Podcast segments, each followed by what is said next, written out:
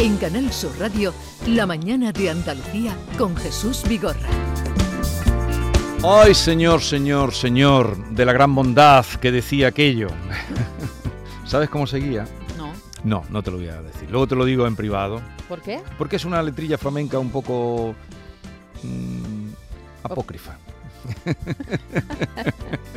Bueno, nosotros no, no vamos a. Pensaba hablar. que era algo de tu seminario cuando tú eras medio cura. ¿Qué tiene que ir medio Ha hablado del señor de la bondad, No, señor de... ahí señor de la gran bondad que decía. medio cura. Claro, ¿tú Nah, no sabes que Vigorra de- salió de un seminario o tú no te has enterado de eso? Él la ha contado muchas veces. Pero vamos, no llegó a ordenarse, ¿no? ¿Qué dice? Me fui con 16 años. Pero él quería ser Y muy agradecido, no, era lo que había en aquella época. ¿Cuánto han pasado por ahí? Tú tienes que contarlo todo, tú eres un... No, perdón, eso lo has contado tú, Tú eres querido. un lenguaraz.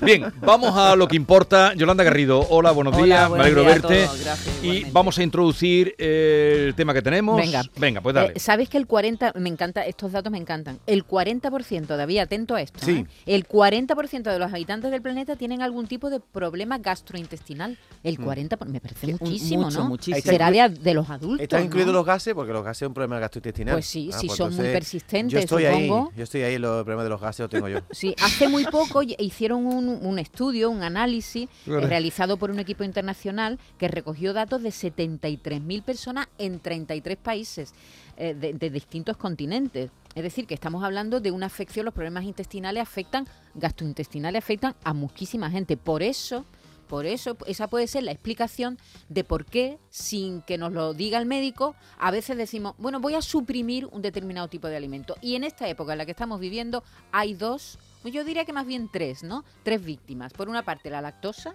Mucha gente decide por su cuenta y riesgo dejar de, de tomar lactosa.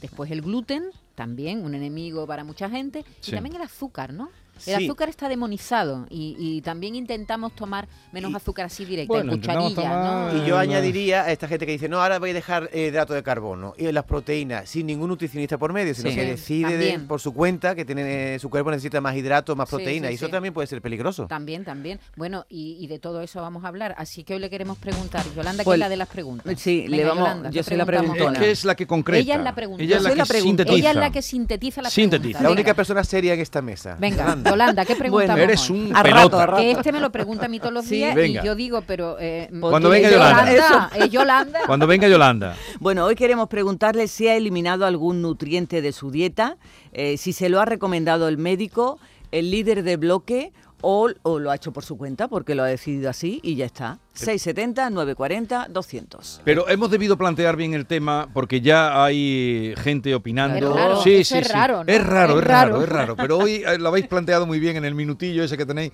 A ver qué dicen. tiempo como mi niño de bebé le diagnosticaron que era alérgico a la proteína de la vaca, tuve que dejar yo de beber leche porque le daba yo pecho y entonces ahí es donde te das cuenta la cantidad de productos que llevan leche que no entiendes por qué la llevan, como los embutidos y otras cosas. Y la verdad que para mí fue un mundo nuevo, porque es que tenía que ir leyéndolo todo con lupa en el supermercado para no tomar nada que llevara leche para que no se contaminara la mía cuando la tomaba él. Y la verdad que era un poco engorroso porque hoy en día las cosas no están bien especificadas en todos los productos.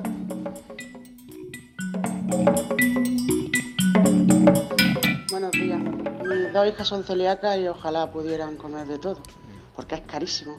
Yo creo que la gente que se quita del gluten por gusto o de alguna cosa por gusto, tienen que tener un poco bien la economía, porque sale muy caro el no comer gluten o no comer lactosa. La lactosa es un poco más barato, pero el gluten es carísimo. Bueno, eh, si quieren, nos cuentan su experiencia y luego cualquier consulta que quieran hacer a Griselda Herrero, que es dietista, nutricionista y doctora en bioquímica. Eh, dirige Norte Salud, mm, Psiconutrición en Sevilla. En Triana es profesora en varias universidades y cursos de investigación. Griselda Herrero, buenos días. Hola, buenos días. A ver, eh, mm, este, esta alza que hay ahora mismo, aumento de personas que no toman lactosa, que no toman gluten, ¿a qué se debe?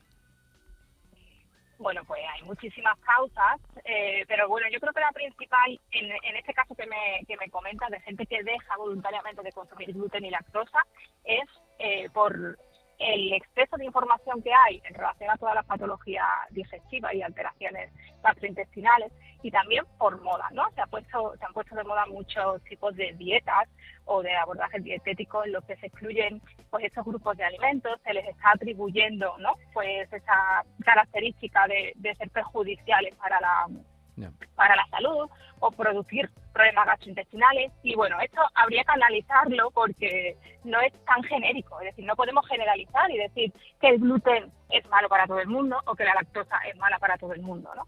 Eh, porque va a depender de las circunstancias personales de, cada uno y, de que haya un diagnóstico detrás de eso. Usted, usted ha dicho... Que no hay ningún, ningún elemento, eh, alimento ni nutriente que sea imprescindible eh, para la vida, ¿no? No hay ningún alimento que tú digas, si esto no lo como me va a pasar algo, a excepción de la, de la leche materna, obviamente. Pero, pero bueno, pues hay que, hay que analizar ¿eh? y, valorar muy bien. Pero dice usted que de forma general eh, la lactosa, quitar la lactosa o quitar el gluten eh, no hace, de, de una forma general, no tiene sentido, porque no se sabe a quién le perjudica y a quién no. A ver, no es que no tenga sentido, sino lo que yo me refiero es que no hay que quitarlo porque sí, o porque lo haya, le hayamos escuchado que nuestro vecino pues está mucho mejor desde que ha dejado de tomar lactosa. Habría que ver qué le pasaba, eh, a qué se debía eso, qué ha hecho, cómo lo ha hecho, cuáles son sus características individuales personales. hay que analizar muchos factores para determinar si es adecuado o no adecuado eliminar un, grupo de alimentos. Mm. Si no te hace falta con el tiempo la ingesta de algún, algún nutriente de este tipo, ¿te podría causar esa intolerancia? Depende del caso. En algunos casos sí, pero tampoco esto tampoco es algo que vaya a ocurrir siempre. Esto se habla mucho en el caso de la lactosa, ¿no? La, intolerancia a la lactosa se produce porque dejamos de sintetizar una enzima que hace la lactosa es un azúcar producido por dos moléculas, ¿no? Eh, y ese azúcar se tiene que romper, ¿no? Se tiene que romper en nuestro en nuestro sistema digestivo para poderlo absorber. Bueno, pues si no tenemos la enzima que se encarga de romperlo, no lo vamos a poder absorber, con lo cual se va a quedar en el intestino y va a producir esa sintomatología, ¿vale? A causa de las bacterias que tenemos en el intestino. Bueno, si yo dejo de consumir lactosa, mi organismo, que es muy eficiente y muy inteligente, lo que va a decir es, bueno, ¿para qué voy a sintetizar esa enzima si no tengo nada que romper, ¿no? Entonces deja de producir la enzima, la lactasa. Eso quiere decir que os podría ocurrir que en el momento que yo retome la ingesta de lactosa no voy a ser capaz de sintetizar la lactasa suficiente para romper ese azúcar y me puede producir síntomas. No quiere decir que siempre me vaya a convertir en un intolerante a la lactosa, pero podría ocurrir que aumentara ese riesgo, sobre todo si es durante tiempos muy largos. Claro, hay que tener cuidado porque te puedes te puedes crear un problema que en principio no tienes, no, Me parece alucinante, no tenía ni idea de lo que estás contando, Grisela. cualquier tipo de restricción alimentaria que hagamos o de exclusión alimentaria debemos hacerla siempre bajo supervisión profesional. Esto es muy importante porque pensamos siempre, ah, bueno, pues ya está, yo me quito el gluten. No, es que el gluten no es un alimento, no es un nutriente imprescindible para la vida, pero eh, yo tengo que ver en qué condiciones estoy haciendo eso y qué consecuencias puede puede tener para mí, ¿no? Para mi salud. Entonces, bueno, yo siempre recomendamos que esto se haga bajo supervisión profesional y con un seguimiento adecuado. Bueno, vamos a escuchar mensajes, opiniones de los oyentes. Si quieren alguna consulta, también eh, le brindamos la oportunidad. Buenos días, María de Sevilla. Hace mucho tiempo, bueno, ya está, esto lleva ya muchos años, ¿no? Que la gente, quítate de la leche, yo tenía muchos problemas de estómago y la gente, quítate de la leche, que la leche es veneno. Yo decía, ¿la leche cómo va a ser veneno si no hemos criado del pecho de la madre? Hace veneno. Y yo que no, que no, mi doctor, arte la prueba, arte la prueba de la lactosa. Así que estuve tres años. Bueno, el día que me hicieron la prueba de la lactosa, yo me quería morir. Qué cosa más malita, qué mala me puse efectivamente me salió que tenía intolerancia a la lactosa. El problema es que yo me eliminé totalmente la lactosa, eso hace ya cuatro años. Y cada vez voy a peor, o sea, cada vez la tolero menos la lactosa. Y, lo que dice la gente, es carísima, eh, cada vez los productos que tomamos con lactosa eh, son una barbaridad, así yo creo que por eso estamos tan contaminados Y, otra cosa es que la lactosa y el gluten va unido los productos. Normalmente vienen sin gluten y sin lactosa. Y me noto que cada vez más el gluten, perdón, también me sienta peor. Ella sí tiene una justificación, Sí, ¿no? porque Ha le ido hicieron al la prueba. médico, le- se ha hecho la prueba y, y- y evidentemente tiene que eliminarlo de su dieta. Pero a mí me gustaría, Griselda, preguntarte por los test que se hacen. Yo creo que lo hacen en algunas farmacias. En de- laboratorios, de, laboratorio, test de sensibilidad alimentaria, este tipo de test que, mm, no sé, que se venden, mm, bueno, que no son baratos. ¿eh? Y y yo no sé si eso funciona o no, Griselda. ¿Nos, nos, de- nos podemos Pues, fiar de ese tipo de test? Este, el tema que funcione o no funcione es muy subjetivo también, ¿no? Aquí hay unos efectos placebos importantes. Yo te puedo decir lo que dicen las asociaciones científicas y la ciencia a día de hoy. Y lo que dicen es que esos test no están validados científicamente, es decir, que no tienen una eh, validez, una solidez eh, científica detrás que justifique que tengan algún efecto o que sirvan para algo.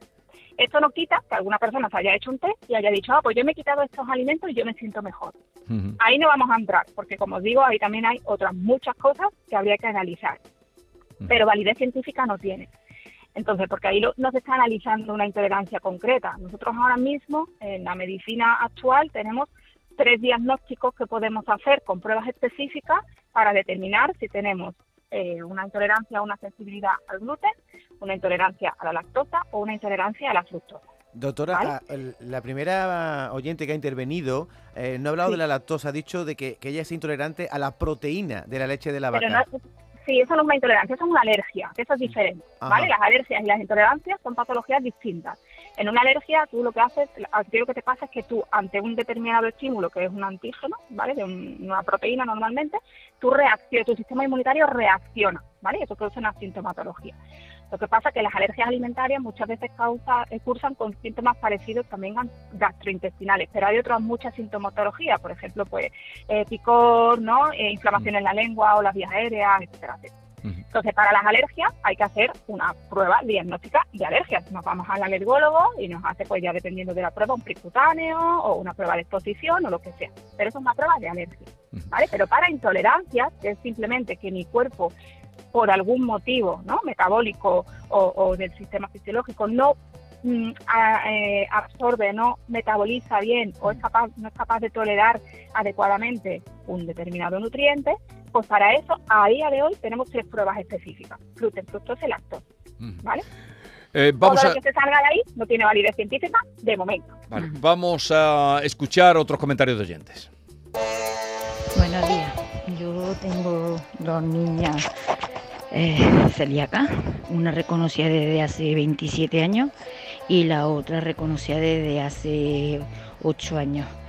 Y la verdad que, que yo a las personas hasta que las veo mm, quitarse gluten por gusto, es verdad que tienen que tener muy buen bolsillo porque mm, es un dineral lo que nos gastamos en ellas, por desgracia, porque no, eh, no es asequible para nada los productos de ellas. Además, una de ellas es diabética, así que tiene que comer pan o hidrato de carbono sí o sí. Y nada más que una barra de pan, por ejemplo, me cuesta 2 euros. Y la barra de pan necesita ella mm, más de una barra al día. Así que vamos, esto es la intolerancia o la alergia. Esto hoy día mm, es, mm, se puede decir que es un artículo de lujo. Venga, adiós, buenos días. Hola, buenos días a todos. Eh, mira, yo comentaros de que empezó, empecé a sentirme mal, ¿vale?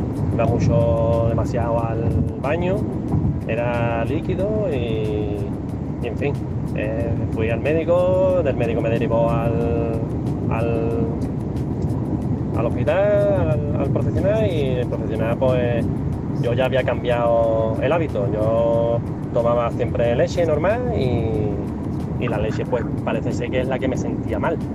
Cuando, cuando fui al médico no me hizo ningún tipo de prueba porque ya me sentía mejor, ¿vale?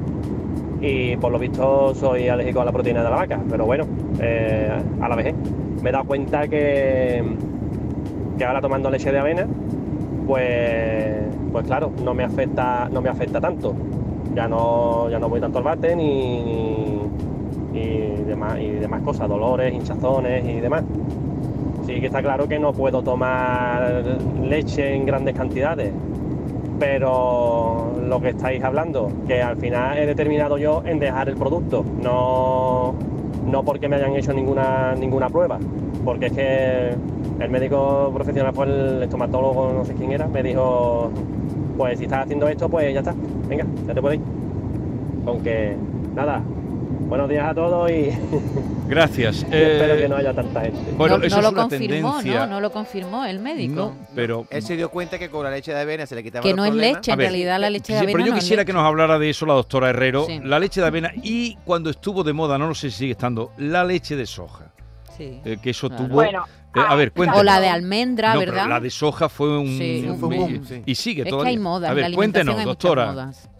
Bueno, vamos a ver, porque con el tema de, la, de las bebidas, las bebidas vegetales son una alternativa para aquellas personas que no pueden tomar lácteos y son una, una alternativa eh, nutricionalmente bastante interesante. Lo que pasa que tampoco es igual, no podemos equiparar un vaso de leche a un vaso de bebida de soja o bebida de avena, ¿vale? O bebida de almendra o lo que sea. Porque la cantidad de estas bebidas, la cantidad de agua que contienen es muy alta. Entonces no es exactamente lo mismo, pero sí son una alternativa ¿vale? Bastante adecuada para personas que no pueden tomar lácteos, bien porque tengan una intolerancia o una alergia a la proteína de la leche de, vaca. Esto que ha contado este chico, que, que se lo quitó por él mismo, al- algunas veces se hace este tipo de abordaje. Lo que pasa es que nosotros, yo por ejemplo, en- con la consulta, no suelo hacerlo sin un diagnóstico o si lo hago, después solicito un diagnóstico al digestivo.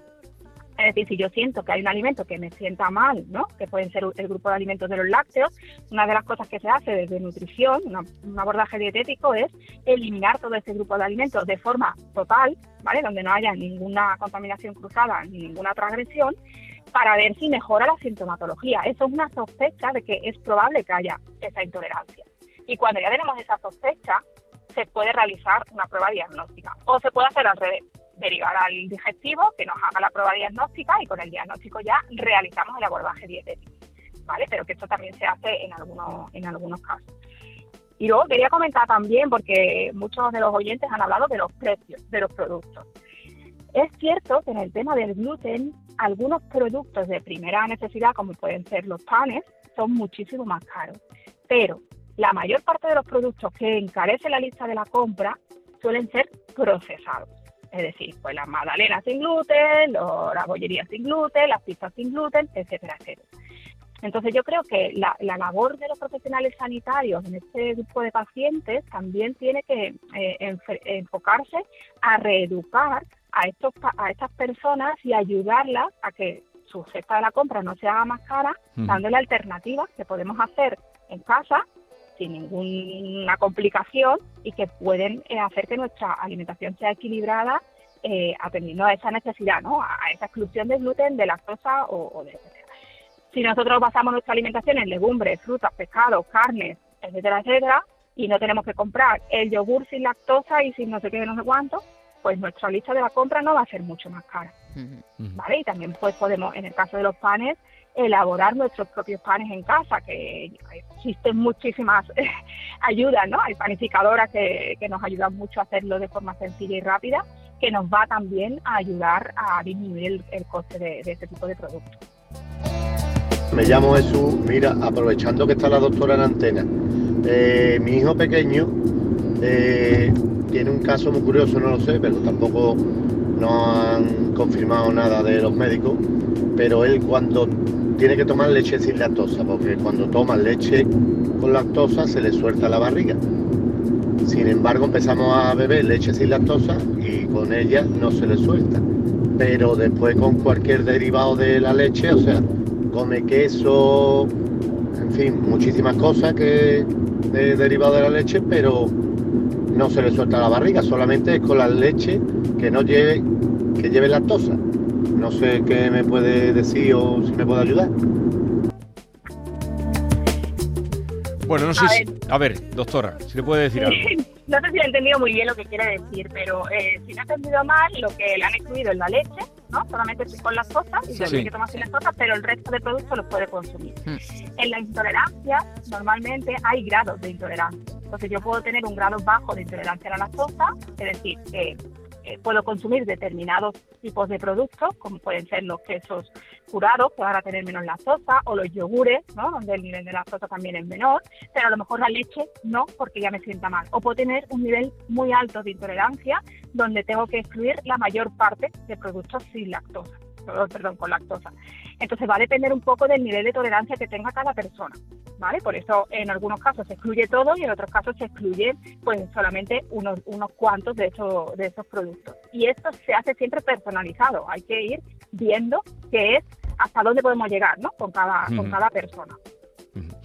Bueno, pues lo vamos a dejar aquí. Griselda Herrero, dietista, nutricionista y doctora en bioquímica. Eh, gracias por estar con nosotros y atender a nuestros oyentes. Un saludo y, Un abrazo. y hasta otro día. Adiós. Hasta luego.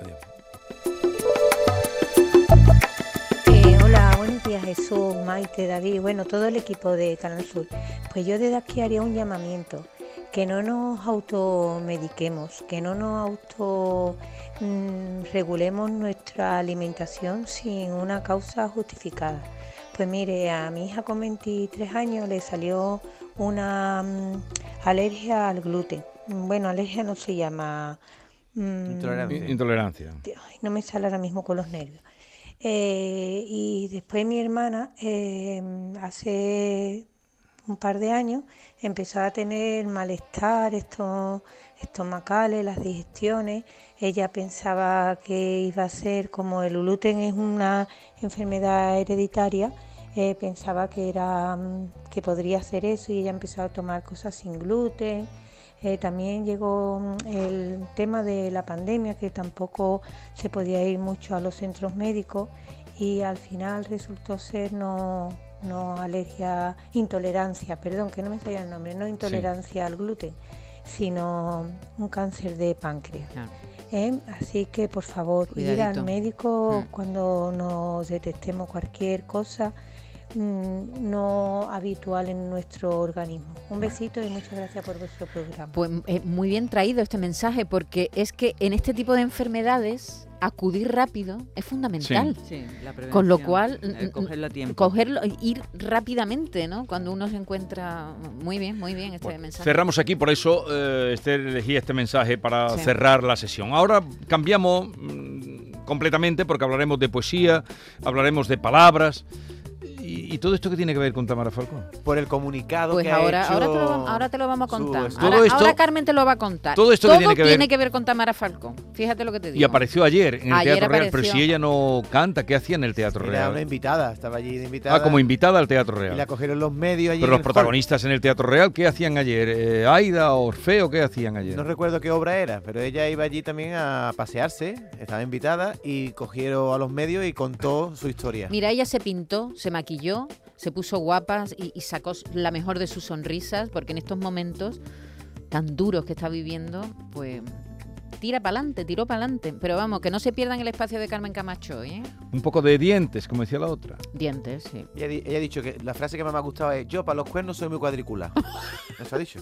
No perdona. Pues ahí dije, que sepas, que me da igual si han sido 6 segundos o un nanosegundo en el metaverso, como esto sea verdad, aquí se acaba todo. ¿Cómo reacciona?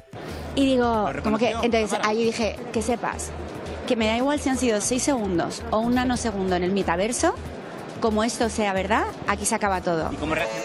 Un nanosegundo en el El metaverso. metaverso. A mí esto me lo tenéis que traducir. Me ha encantado. Un nanosegundo en el metaverso. Un nano que es muy pequeñito y el metaverso que no es la realidad, que es el metaverso, pero aún así ella hubiera roto con su novio. Fíjate tú.